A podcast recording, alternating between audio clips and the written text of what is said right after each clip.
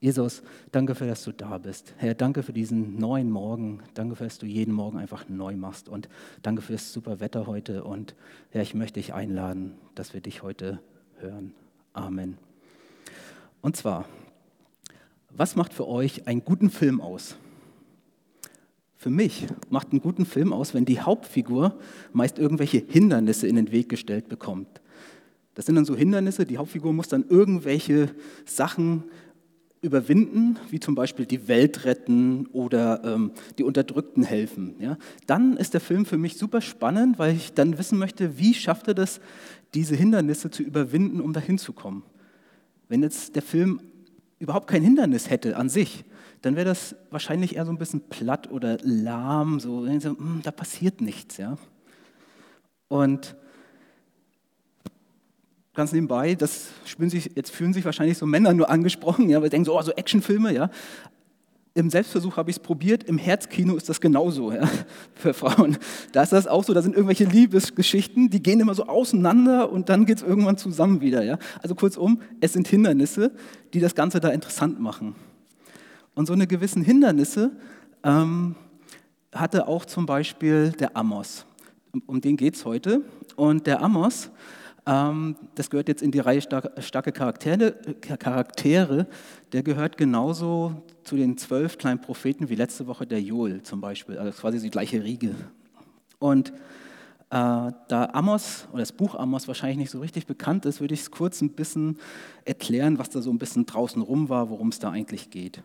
Der Amos, der hat so 780 bis 740 vor Christus gelebt und gewirkt und damals war das so, jetzt bräuchte ich die Folie, genau. Damals war das so, ähm, dass Israel so aufgeteilt war in ein Nordreich und ein Südreich. Im Nordreich, da gab es die Hauptstadt Samaria und im Südreich, da, da gab es Jerusalem. Und das Nordreich, das lag so an internationalen Handelswegen. Das heißt, ähm, da waren so, da kam, war sehr viel Handel, kurzum, es profitierte wirtschaftlich sehr viel davon. Das heißt, das Nordreich war deutlich reicher als das Südreich. Das Südreich lag eher so ein bisschen abgelegen, da hat sich keiner für so interessiert. Und im Norden war es so, dass dann einfach durch, durch den Reichtum, der da vorhanden war, auch die größeren Völker ringsherum sich dafür interessiert hatten.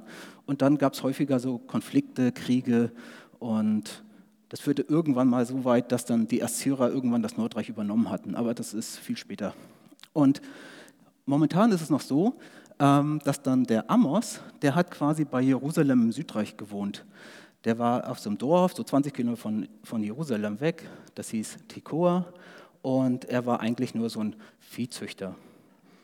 Und er wurde, da kommen wir aber nachher zu, der wurde beauftragt von Gott, dass er ein Prophet wird und er soll in das Nordreich, zum Beispiel nach Samaria gehen und dem König dort ähm, ähm, erzählen, was hier alles so im Argen liegt. Ja. Und was sonst noch so auf der Welt los war damals, weil ich mag das gern manchmal so im großen Kontext einzuordnen, ähm, was war denn so ungefähr so 780 bis 740 vor Christus so los? Ähm, da habe ich so gefunden, dass zum Beispiel 776 vor Christus die ersten Olympischen Spiele in der Antike stattgefunden haben. Das heißt, damals, als so Amos klein war, da haben die in Athen gesagt, Mensch, wir könnten auch Sport machen hier. Ja? Wir könnten uns so das, das war so dort. Ja. Und ein nächster Punkt, den ich auch sehr faszinierend finde, war, das kennt ihr durchaus alle, ähm, 753, Rom kroch aus dem Ei. Ja, genau. Zu der Zeit ist quasi Rom entstanden in, in Europa, als Amos gewirkt hat. Ja. Und Ansonsten kann man vielleicht im Großen nur sagen, für die, die sich geschichtlich noch weiter da interessieren, in Europa, es war so die späte Bronzezeit, das ging zur Eisenzeit, Eisenzeit rüber und da, wo Amos war, da war er schon jetzt die Eisenzeit an sich. Aber es ist nur so für die, die da tiefer einsteigen wollen. Der Amos. Der Amos war in seinem Alltag eigentlich nur ein Viehzüchter. Der pflanzt und er hat Maulbeerfeigenbäume gepflanzt. Das sah zum Beispiel so aus, ich habe versucht, ein Bild zu finden mit Maulbeerfeigenbaum, aber da bin ich mir jetzt so unsicher, zumindest auch Vieh drauf. Ähm, so, so, sah das so damals aus. So kann man sich jetzt vorstellen, wie Amos quasi ähm, unterwegs war. Ja? Er hat dann so seine, seine Herde gehabt, die gut gemacht. Das war so eine leicht karge Landschaft und da hat er quasi gelebt. So, so sah das halt aus. Ja? Amos ist jetzt nicht mit drauf, weil Selfies noch nicht so in waren, ja. Äh, aber so kann man sich das vielleicht so ein bisschen vorstellen, wie er da umhergelaufen ist, ja.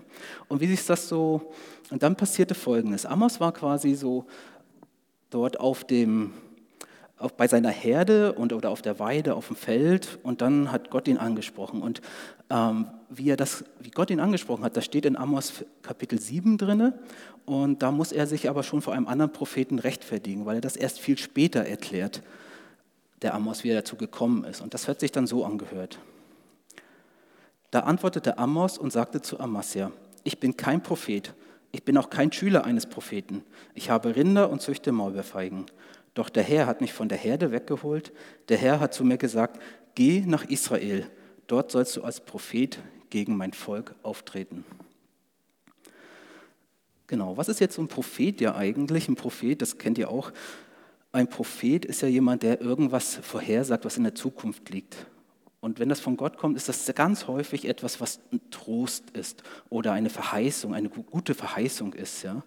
Und dann gibt es aber auch andere Sachen, äh, wo Gott ähm, sagt, Propheten, Leute, erzählt da mal, das sind dann so negative Sachen, erzählt da mal, was jetzt im Argen liegt, weil das führt zu einer sehr schlechten Zukunft. Und wenn ihr das ein bisschen angeht, damit das nicht so endet, und das ist, was Amos jetzt eigentlich aufs Herz gelegt gekriegt hat. Das ist einer, der ziemlich hart auftritt und ziemlich deutlich auftritt. Ähm, und das war damals, und das, was ich jetzt faszinierend finde, ist, dass der Amos halt aus dem Südreich ins Nordreich geschickt wird und dort ähm, ähm, quasi vor den mächtigen Leuten, also vor dem König, also dem höchste Person, die, da existiert hat, ähm, soll er, sollte er quasi so ein paar Sachen sagen. Und er muss sich auch vor anderen Propheten rechtfertigen, warum er hier eigentlich da so unterwegs ist.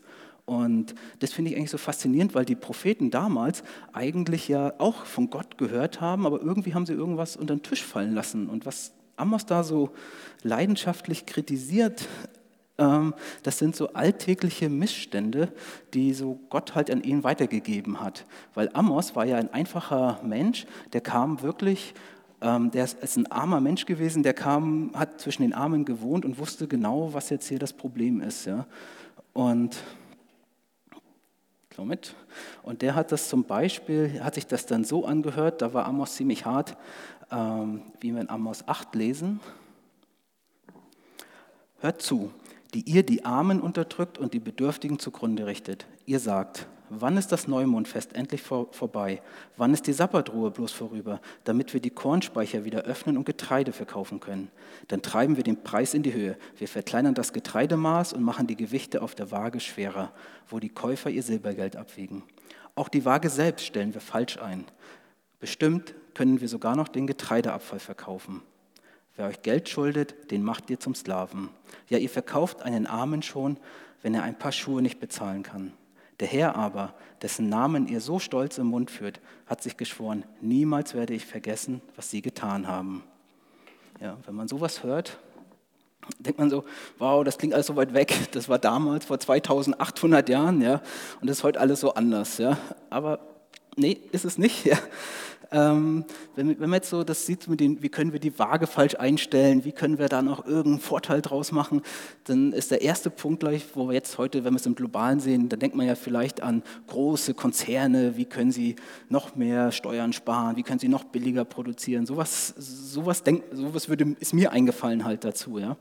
Und ähm, genau, da war Amos halt so unglaublich direkt solche solche Sachen anzusprechen. Und jetzt muss man was aber wissen dazu, dass damals in dem Kontext es so war, wenn die ganzen Kriege waren, ähm, die die Israeliten auch geführt haben und sie haben gewonnen, dann durften sie halt alles mitnehmen, was sie da vorgefunden haben. Das war halt absoluter Standard. Das sagt man, wir haben gewonnen, das gehört uns jetzt, das nehmen wir mit. Auch die Leute, ihr kommt mit, ihr seid Sklaven. Und ähm, das, das war normal, das war anerkannt. Das finde ich moralisch heute immer noch völlig daneben, ja, aber das war damals normal. Das, was Amos jetzt hart kritisiert da drin, das muss man im Kontext nachher wissen, ist eigentlich, dass die Israeliten untereinander angefangen haben, ähm, sich auszunehmen und sich zu übervorteilen ständig. Und dass sie sich selbst untereinander zu Sklaven gemacht haben. Das sollte nicht sein. Und das war nicht akzeptiert damals. Und das, da hat Amos gesagt, da, so geht das, so kann das nicht weitergehen, beziehungsweise das hat Gott ihm so hingesagt, pass auf, Amos, geh hin, erzähl das so, das kann so nicht weitergehen, das endet nicht gut. Ja. Genau, und das war vor allem dieses Denken, wie kann ich auf Kosten von anderen Leuten mehr Gewinn machen. Ja? Und diese Leidenschaft, die da drin ist, dass, ähm, wenn, man, wenn wir es heute so hören, ja, wie ist das, ähm, wie kann ich auf Kosten von anderen mehr Gewinn machen, dann klingt das bei uns immer häufig vielleicht sehr weit weg. Wenn wir es jetzt so in den Nachrichten hören, dann ist es ja sowas wie irgendwelche Näherinnen und Näher äh, in Bangladesch arbeiten eine Sechs-Tage-Woche, ja, und, und die haben unglaublich viele Überstunden, schlafen in der Fabrik und bekommen kaum Lohn, haben nie eine Chance, da rauszukommen. Ähm, Genau, und das, das klingt auch so weit weg und interessiert eigentlich so gar nicht. Ja? Und das geht dann so lange gut, bis irgendwas passiert. Und das, wenn man das heute sieht, und das finde ich jetzt ziemlich hart, was da halt zum Beispiel mal passiert ist, das war 2013, das kennt ihr alle wahrscheinlich, weil es in den Nachrichten gut war, dass in Bangladesch beispielsweise, weil das Beispiel dazu gehört, ähm, eine Fabrik ja eingestürzt ist und so das aus. Da ist eine Fabrik eingestürzt, da haben 5000 Leute drin gearbeitet und da sind über 1000 Leute äh, gestorben äh, und getötet worden und 2500 Leute sind da verletzt worden damals. Ja. Und das, was daran, was halt, das macht mich total traurig, wenn man sowas hört, äh, weil die Leute vor Ort hatten ja eigentlich auch nicht so die große Schuld. Die haben halt einfach gesagt, wie können wir noch günstiger für den Weltmarkt bestehen. Ja.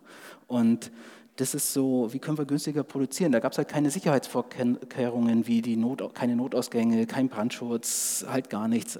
Aber das ist so der Punkt, der da so passiert ist, wo man denkt so, hm, und das hatte aber einen positiven Aspekt, sofern man da was Positives finden möchte, und zwar, dass die Leute angefangen haben, bei uns hier zu denken, was habe ich hier eigentlich an, wo wird das eigentlich produziert oder ähm, was ist eigentlich... Ähm, äh, dass die, dass die Konzerne auch angefangen haben, wir haben gewiss, vielleicht auch eine gewisse Verantwortung, wo wir produzieren lassen. Und was mich jetzt da äh, minimal, naja, was, wie soll ich es ausdrücken, das ist so ein bisschen, was mich da ein bisschen positiv, naja, nicht positiv stimmt, das, was ein, Schritt in die richtige Richtung ist, ist, dass die gesagt haben, okay, wir haben eine gewisse Verantwortung und fangen an, dass wir ein bisschen darauf achten, was da vor Ort so abgeht. Ja. Und das finde ich äh, schon gut. Und jetzt würde ich eigentlich nur die Frage stellen, wie können wir von uns aus eigentlich äh, so besser werden, ohne dass wir eine Art harte Ausbeutung machen, überhaupt eine Ausbeutung, oder dass es zu Unglücken kommen muss. Dass wir einfach sagen, was können wir eigentlich machen? Ja? Und das ist vom Beispiel her, gut, das kennt ihr auch hier in der Gemeinde, ist es ja sehr schön Verlangen. Ja? Ich will jetzt auch gar nicht einsteigen, weil das jeder hier wahrscheinlich kennt, ähm, dass man da gute Ansätze findet, was man eigentlich machen kann. Und ich will auch gar nicht der große Moralapostel hier sein, weil ich selber da äh, das blöd finde, wenn mir das jemand so rüberbringt, so hart. Ja? Genau. Und was mir aber aufgefallen ist, und das nehme ich gerne mit, das ist, dass ich als Konsument eine riesige Macht habe, wenn ich irgendwas einkaufe. Genau, und da ist nämlich Amos immer noch genauso aktuell heute wie damals, vor 2800 Jahren, dass er sagt, so Leute, wenn, wie behandelt ihr euch untereinander? Wie, wie, wie macht ihr Geschäfte miteinander? Da, da könnt ihr mal ein bisschen aufpassen. Ja. Genau, und der Amos, der war da in der Richtung aus meiner Sicht ein sehr starker Charakter. Ja. Der hat überhaupt keine Angst, so eine Missstände beim Namen zu nennen. Ja. Und der war halt sehr unbequem vor, vor den mächtigen Leuten damals. Ja. Vor allem muss, das, muss man auch wissen, dass eine Meinungsfreiheit, sage ich mal damals, dass er sagt, so, hey, das, ist, das ist jetzt nicht so gut, was du da machst. Wenn Amos das so gesagt hat, so eine Meinungsfreiheit konnte sehr schnell tödlich enden. Wenn der König sagt, so, mir gefällt nicht, was du sagst, dann wachen, bringt ihn mal weg und ich will ihn nie wieder hören. Ja. Und das ist dann schon, das ging damals. Und darum ist das so, dass der Amos, darum ist das so bemerkenswert, warum Amos sich so für Unterdrückte so stark macht zu seiner Zeit. Da war er so unglaublich mutig. Ja. Genau, und an dieses, und er ist dann so ein Sprachrohr für diese Unterdrückten gewesen. Und als so ein, und als Sprachrohr Gottes fällt er so, so krass auf damals. Und das habe ich nochmal mitgebracht in Amos 7. Amasja, der oberste Priester in Bethel, sandte einen Boten zu Jerobiam, dem König von Israel, und ließ ihm ausrichten: Amos zettelt mitten in Israel einen Aufstand gegen dich an. Seine Reden sind unerträglich. Er hat behauptet, Jerobiam wird durch Schwert umkommen. Und das Volk Israel wird aus dem Land vertrieben und in die Verbannung geführt. Zu Amos sagte Amasja: Du Prophet, verschwinde von hier und geh heim nach Juda. Dort kannst du weiter Weissagen und dir so dein Brot verdienen. Aber hier in Bethel ist Schluss damit. Denn hier steht der Tempel des Königs, das wichtigste Heiligtum Israels. Amos erwiderte, ich bin kein Prophet, der sich bezahlen lässt. Ich komme auch aus keiner Prophetenschule. Ich bin Viehzüchter und pflanze Maulbeerfeigenbäume an. Aber der Herr hat mich von meiner Herde weggeholt und mir befohlen, geh zu meinem Volk Israel und richte ihm meine Botschaft aus. Und nun willst du mir verbieten, den Auftrag Gottes zu erfüllen und zu den Israeliten, den Nachkommen von Isaak, zu sprechen? Ja, also da war, Amos hat sich dann immer schon gesagt, so, na, ich habe einen Auftrag von Gott, ich darf das, ich soll das rüberbringen, ich soll hier aufmerksam machen. Ja. Und was mir da eigentlich in dem Zusammenhang aufgefallen ist, dass der Amos so, so, wie gesagt, so mutig war, der hatte so überhaupt keine Probleme mit Ablehnung. Wenn jemand gesagt hat, nee, ich will das nicht hören, dann war der, nein, nein, nein, ich soll das erzählen, ja, da war der ziemlich gut. Und ähm, darum bin ich bin vor kurzem auf eine spannende Geschichte über eine spannende Geschichte gestolpert, und zwar über eine Person, wo es auch um Ablehnung ging, und das fand ich für mich sehr ermutigend. Und zwar, das ist, geht um den Jia Jiang, das ist ein das ist ein Chinese, der als Teenager in die USA gekommen ist und der hat dort ähm, dann weiter gelebt und hat dann, und sein Traum war es eigentlich, eine Firma zu gründen. Er wollte irgendwas bewegen. Auf der einen Seite, äh, ich, ich will was machen. Und auf der anderen Seite ähm, hat er total Angst gehabt vor so vielen Sachen. Wenn ihm irgendeiner gesagt hat, äh, das geht nicht, dann hat ihn das unglaublich gebremst gleich. Ja?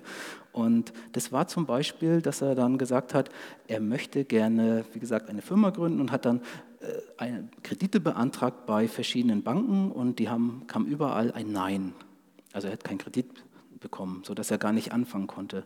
Und diese Ablehnung, dieses Nein, das hat ihn so gelähmt, dass er überhaupt keine Lust mehr hatte, irgendwas ähm, zu machen. Der hat den ganzen Traum aufgegeben, irgendwas zu, also eine Firma zu gründen, irgendwie vorwärts zu kommen. Und das, das ging in seinem Alltag, kam er damit nicht mehr weiter. Und dann hat er gesagt, so, hm, das ging so ein paar Monate oder sowas in der Art und hat gesagt, ey, er, er, muss das mal analysieren. Und hat er irgendwann gemerkt, das ist nicht dieses Nein, das er gekriegt hat, was ihn lähmt, sondern es ist diese Angst davor, ein Nein zu bekommen. Ja? Und dass er gesagt hat, hm, da muss man noch irgendwas machen. Ja? Und jetzt, wenn man jetzt so ein ängstlicher Typ ist, was macht man denn da?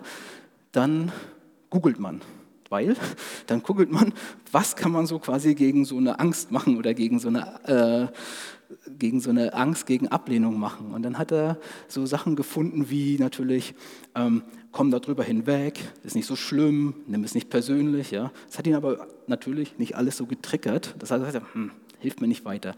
Er hat aber weitergeschaut und, das, und hat er eine eine Challenge gefunden, eine Herausforderung, und zwar von einem Kanadier, der hat gesagt, pass auf, wenn du damit umgehen möchtest in der Öffentlichkeit mit so, so Nein, mit dieser Angst, die du hast, ja, dann mach ähm, jeden Tag ähm, in der Öffentlichkeit, frag irgendwas, wo du ein Nein bekommen musst. Quasi, du, du forderst das richtig heraus, dass du ein Nein bekommst. Und dann hat er gesagt, so, das hat ihn getriggert, dass er, hm, das möchte ich gern machen.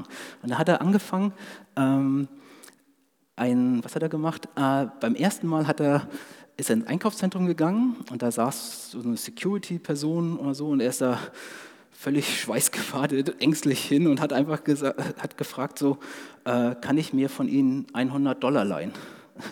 Und dann kam so Verwirrung, äh, nein.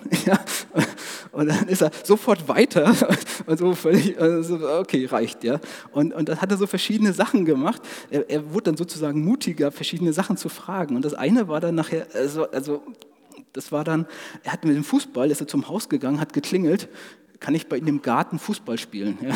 Und alles solche Sachen. Und da hatte ich so verschiedene Sachen raus überlegt, was man so machen könnte, dass er ein Nein kriegt. Und jedes Mal hat er Todesangst gehabt davor, schweißgebadet, was das so sein kann. Ja? Und dann kam aber der Tag, der sein Leben verändert hat. Und zwar, er hat sich dann auch so überlegt, hm, er geht in einen Donutladen und sagt so, hm, was könnte ich ihn da fragen, um ein Nein zu bekommen? Er hat gesagt, hm, ich könnte mir so einen Spezialdonut anfertigen lassen, wie die olympischen Ringe aussehen. Ja? Und ähm, mit den Farben auch und alles. Und dann, dass ich das halt ja, nicht bekomme, sondern quasi, dass ich ein Nein bekomme. Ja, so. Dann ist er in den Laden rein und hat dann, ähm, hat dann gesagt, so, äh, ich hätte gern einen Spezialdonut sozusagen. Ähm, ich suche Donut, so in, der aussieht wie olympischen Ringe und die Farben und so. Und dann hat er erwartet, dass er gleich ein Nein bekommt. Und dann kam aber kein Nein, sondern die Bedienung, die Frau am Tresen, hat dann gesagt, so, hat dann überlegt, so, hm, wie sie, wie kann, hm, hat sie nachgefragt, was, hm, wie, wie, stellen sich das da vor, wie kann ich denn das machen, dass das irgendwie klappt, also dass das so aussieht, wie sie wünschen. Und dann hat er, ähm, und damit hat er nicht gerechnet, ja? er, er war nicht vorbereitet, dass er gesagt hat, äh, wie, sah, wie, sahen denn die Farben aus? Er wusste nicht mal, wie die, wie die Farben von irgendwelchen Ringen aussahen. Ja? Und, und, und, dann so, mm, und dann so, hm, ja, hat er so irgendwie rumgestottert, das so und so und so. Und dann hat sie, sie gesagt, ja, okay, ich probiere mal was, warten Sie bitte drüber. Und dann hat sie noch vorher gefragt, wie, bis wann brauchen Sie es denn? Ja, so in 15 Minuten, sagt er. Okay, gut. Hm setzt er sich hin und sie probiert, äh, googelt dann im, im Handy, hat sie nachgegoogelt, wie die Farben aussehen und alles und hat dann versucht, so die olympischen Ringe nachzumachen mit dem Donut und ist dann irgendwann zu ihm hin und hat gesagt, passt das so? Ist das so, wie Sie sich das vorstellen? Und er so, mm, ja, ja, passt, ja. Und, und äh, und das hat ihn so umgehauen, diese, diese Reaktion, dass, dass jemand nicht gleich Nein gibt, sondern dass irgendwie auch in der Richtung, dass, das was, dass jemand sich da auseinandersetzt mit. Und das hat ihn getriggert, dass er gesagt hat, hm, das ist vielleicht doch nicht so schlimm. Also Nein zu kriegen hat er natürlich, das war seine Challenge, ja. Aber er hat dann auch Ja's gekriegt. Und, das, und diese Kombi hat ihn total verändert. Und das Schöne ist, ähm, das Ganze hier, das kann man bei YouTube nachgucken. Er hat sich nämlich selber gefilmt dabei. Also er hat quasi die ganzen Sachen auf dem Handy gefilmt, wie er das gemacht hat. Genau. Und das, ich fand das unglaublich ermutigend, wie er quasi mit Ablehnung umgegangen ist. Und das, das fand ich eigentlich sehr, sehr gut. Mir ist es im, im Bereich zu Amos aufgefallen, um den Bogen dahin zu kriegen, dass er, der Amos, der ist einfach losgelaufen, hat gesagt, so, so ist das, so soll ich das sagen und unabhängig, was passiert ist. Und der ähm, und so eine 100, also der, der Jia Jiang, der hat quasi sich 100 Tage gesetzt, dass er 100 Neins bekommt. Und die hat er auch durchgezogen quasi. Und das hat ihn stark verändert. Ja. und der Amos, der braucht halt keine so eine 100-Tage-Challenge. Ja. Der hatte ja keine Angst so wirklich vor, vor Ablehnung. Und ähm, man muss vielleicht auch wissen, dass das Wort Amos auch so von Gott getragen heißt. Das, das, ähm, das heißt, der wusste, der war sich total bewusst als super einfacher Mensch, ähm, ich bin von Gott getragen, egal was mir entgegenkommt. Und das zu seiner Zeit, wie gesagt, wo es keine Polizei gab, wo, es, wo, wo quasi so eine Aussagen sehr schnell tödlich enden konnten. Da hat er gesagt, nee, ich kann nicht anders, ich muss das so machen. Ja. Und das finde ich jetzt, das fand ich da sehr, sehr faszinierend. Wenn ich jetzt zur ersten Frage wiederkomme, was macht für dich einen guten Film aus? Und wir stellen uns jetzt mal vor, dass der Amos das als Film verfilmt wird. Ja? Das heißt, er fängt so als super unbedeutender, armer Mensch irgendwo an, auf dem Feld und pflanzt seine Maulbeerfeigen und hat seine Rinder und dann wird er berufen von Gott und er bekommt quasi den Ruf, geh du bitte ins Ausland, ins reiche Ausland, zu den mächtigsten Leuten, geh zu dem König, zu den anderen Propheten, geh, geh dahin und erzähl denen, was ich dir auf, auftrage.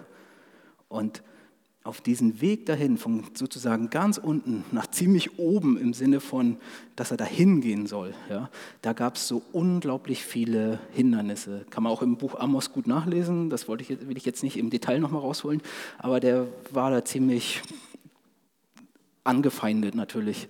Und diese Hindernisse, die da so sind, ähm, da bleibt Amos trotzdem mutig und sagt so, Gott hat mir das gesagt, darum soll ich das machen. Ja? Und, ich, und darum möchte ich jetzt eigentlich Mut machen, dass man sagt, so egal, wenn wir uns unser Leben als Film vorstellen und Hindernisse haben, dass wir sagen, wenn Gott uns da hinten hinruft, ja, dass er sagt, so egal was für Hindernisse da sind, dass Gott uns vielleicht hilft, wie wir über die Hindernisse links und rechts, unten über, durchs Hindernis durchkommen, dass wir es einfach schaffen, weil Gott uns trägt, ja, dass wir wirklich sagen, Gott hat gesagt, ich soll das machen, also wird es klappen. Ja. Und das finde ich gut, weil Gott uns tragen wird in der Richtung. Ja. Und wenn wir mal ein Nein kriegen, können wir sagen, naja, okay, ist halt ein Nein, ja, aber vielleicht gibt es einen anderen Weg dann weiter.